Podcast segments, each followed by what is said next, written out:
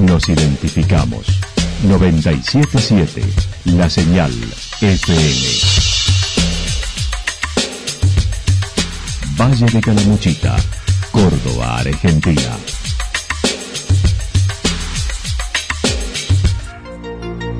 El más completo resumen de las noticias de la región, encontralos todos los días a las 12 y 30, a las 16 y a las 22 horas. Panorama de noticias. Por la 977, la señal FM nos identifica también con las noticias.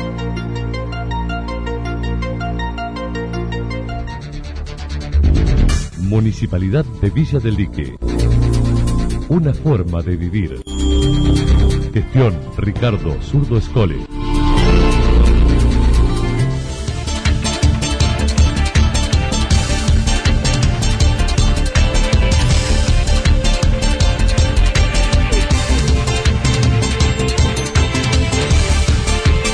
A esta hora hacemos un repaso por la información regional a través de los títulos. Entrega de 100 soportes para linternas para bomberos de la regional. Amboy con obras en medio de la rabia bovina y la sequía. Denuncia por basural a cielo abierto en Chacanto. La actualidad en síntesis. Resumen de noticias regionales producida por la 977 La Señal FM. Nos identifica junto a la información.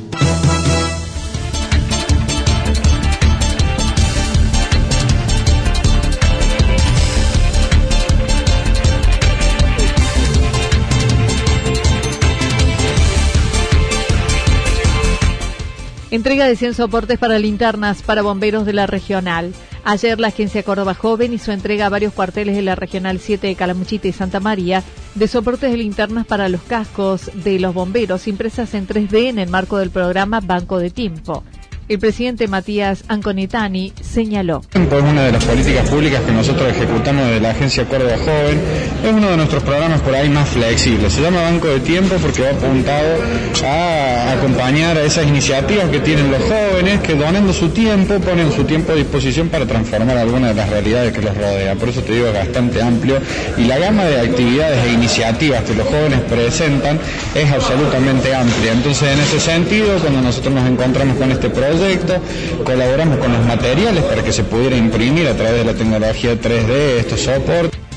Ayer fueron unos 100 soportes en la región donde la agencia aportó unos 35 mil pesos en materiales para su impresión.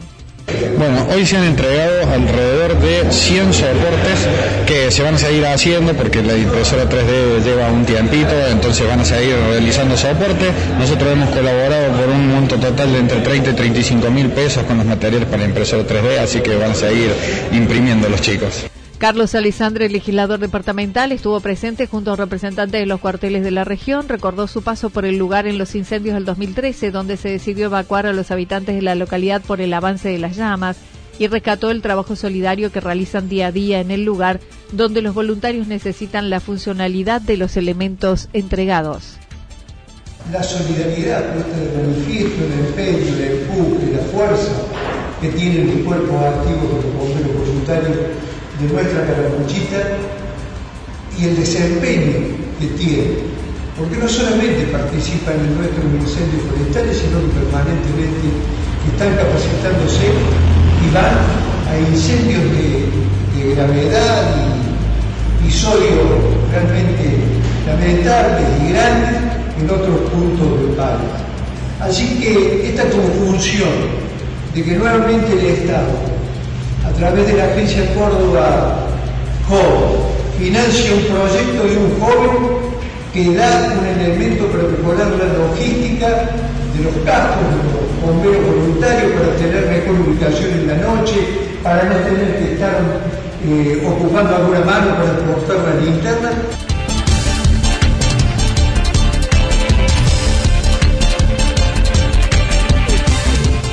Amboy con obras en medio de la rabia por bovina y la sequía. Luego del paso del secretario de Obras Públicas de la Nación la semana pasada, la comuna de Amboy firmó el acuerdo para la realización de la administración de la obra de cordón cuneta por aproximadamente 1.600 metros.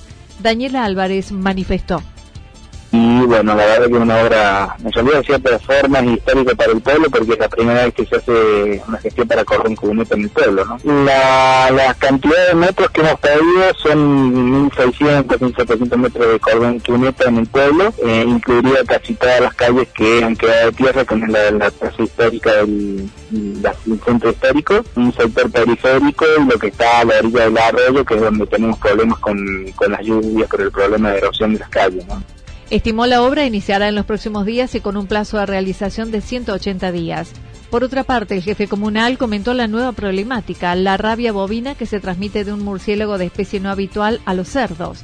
Los veterinarios de Senasa tomaron cartas en el asunto en animales que se encuentran en la zona de unas cavernas en desuso del Cerro Pelado y establecieron una campaña de vacunación con los productores. Eh, ayer casualmente tuve contacto con gente del Senasa, que son el órgano de de control de todo lo que es la ganadería, de lo que es vacunación. Y bueno, tenemos casos positivos de, de rabia bovina en la zona de Cerro Pelado, una zona muy particular porque es una zona montañosa y ahí existen una serie de cavernas que quedaron de la obra de Cerro Pelado que son la lugar ideal para que una especie de murciélagos que son más del norte del país eh, se instalen y bueno, lo que me decía el veterinario que esta especie está bajando hacia el sur y bueno, eh, seguramente hay algunos especímenes que están eh, contagiados de rabia y esos son los que los transmiten a los a los babuinos que en realidad lo que uno en el campo es que el animal se lo ve lastimado en la oreja y bueno, después si tienen rabia eh, estos animales mueren de una forma muy particular que es lo que ha destapado un poco el, el hecho este que se descubriera estos casos y bueno, hicieron análisis, dieron positivo y bueno, ya se trabajó con la gente de SENASA y con todos los productores para que eh, empiece una vacunación y dejen toda la hacienda en orden para no para evitar más contagios y tratar de erradicar el, problema. Además, la comuna lleva a cabo un relevamiento de perros y gatos casa por casa, controlando vacunación antirrábica de mascotas que pudieran tener contacto con la carne de esos animales. Sí, sí, ya los, los productores con los que he hablado, varios ya han vacunado, son dos dosis, y ahora ya casi todos han, vacunado, sobre todo los que están próximos ahí al, al, epicentro del foco, eh, ya tienen casi todos vacunado en la primera dosis, y lo que estamos haciendo ahora del pueblo es una campaña de relevamiento de todo lo que son los cánidos, o sea, todos los perros y gatos del pueblo en la parte urbana, para también nosotros hacer una campaña de de vacunación y también de, de concientización porque los vecinos al tener una mascota eh, está bien pero también tenemos que ser conscientes de que tenemos que tenerlos con todas las vacunas y con todos los cuidados de que amerita un, un perro o un gato, ¿no? No dejó de mostrar eh, su preocupación por la problemática del agua, ya que un sector del arroyo se ha cortado, por ello el pedido a la población del cuidado del agua por la emergencia hídrica que atraviesan con la sequía, ya que se registran unos 300 milímetros menos de lluvia anual. Pasando por una etapa de sequía muy grande, casualmente el arroyo Amboy en algunos sectores ya se ha cortado, eh, tenemos una afluente de la Amboy, que es donde nosotros tomamos el agua, que si bien eh, no hemos tenido problemas, también ha disminuido muchísimo el caudal, así que estamos haciendo una, una resolución de emergencia hídrica para que la gente tome conciencia y cuide el recurso, ¿no? Porque la verdad que va en los próximos meses, incluso yo estimo que va a ser un poco más complicado. Esta lluvia de noche nos ha ayudado un poco, pero bueno, no sabemos hasta cuándo vamos a tener agua porque es una cuenca muy pequeña la de Amboy y bueno, eh, la gente por ahí acostumbraba a no a usar sino a derrochar el agua porque todos eh, en poca en cierta medida también hacemos lo mismo. Así que sumado a la crisis causada por el COVID tenemos el problema de la sequía tenemos el problema de la de la rabia esta orina que se nos surgió ahora. Pero bueno eh, somos optimistas yo creo que un año ha sido un año complicado que nos ha dejado muchísimas experiencias y se han hecho gestiones se refirió a otras obras encaminadas como la ampliación de la escuela primaria y secundaria Fiel, que estará terminada para el inicio del próximo año lectivo, además de la refuncionalización de la plaza.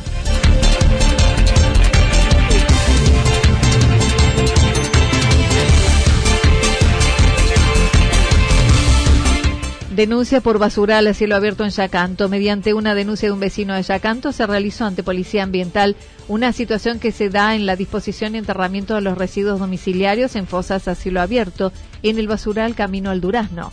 Un inspector del gobierno provincial corroboró la denuncia en el lugar días pasados. Cristian Sosa comentó. Eh, es otra en donde esas fotos, digamos que, que recién mencionaba, eh, fueron convalidadas por un inspector de la Policía Ambiental, porque hubo una denuncia, se la, la abre un acta, la C8110, en donde el inspector entró al, al predio, vio la basura, la constató, por lo que tengo entendido ahora está clausurado el, ese basural, que en realidad se convirtió en un basural a cielo abierto. Aclaró, en el lugar habría unas tres fosas, algunas ya tapadas, donde se entierran residuos domiciliarios, no ramas ni chatarras. De acuerdo al procedimiento, el lugar fue clausurado. El funcionario elaboró el informe y quedó a disposición en la web para su seguimiento, esperando sanción y segura remediación.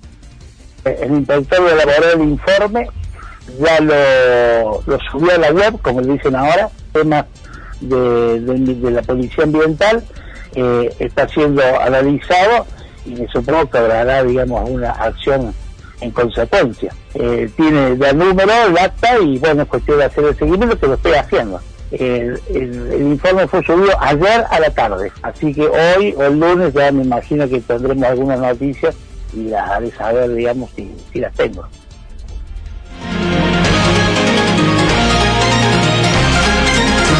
Toda la información regional actualizada día tras día.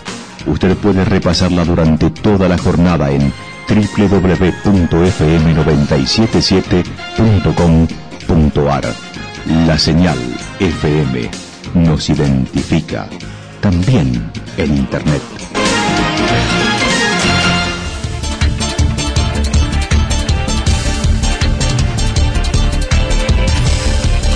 El pronóstico para lo que resta de la jornada indica tormentas aisladas, sobre todo fuertes hacia la noche. Las temperaturas máximas hoy estarán entre 34 y 35 grados en la región. El viento estará soplando del sector noroeste y luego hacia la noche del sector sur, entre 32 y 41 kilómetros en la hora, pero también con ráfagas de viento de hasta 70 a 78 kilómetros en la hora. Para el fin de semana, día sábado, anticipan algo nublado, despejado luego a la tarde. Temperaturas máximas que estarán entre 27 y 29 grados, mínimas entre 12 y 14 grados. El viento seguirá soplando durante toda la jornada del sector sureste-suroeste, con ráfagas de viento de hasta 60 a 69 kilómetros en la hora. Para el día domingo, despejado, parcialmente nublado a la tarde. Temperaturas máximas entre 25 y 27 grados, mínimas entre 11 y 13 grados. El viento del sector sureste, luego del sector noreste, entre 13 y 22 kilómetros en la hora. Datos proporcionados por el Servicio Meteorológico Nacional. Municipalidad de Villa del Lique. Una forma de vivir. Gestión Ricardo Zurdo Escole. Lo que sucedió en cada punto del valle. Resumimos la jornada a través del informativo regional en la 977. 977, la señal FM.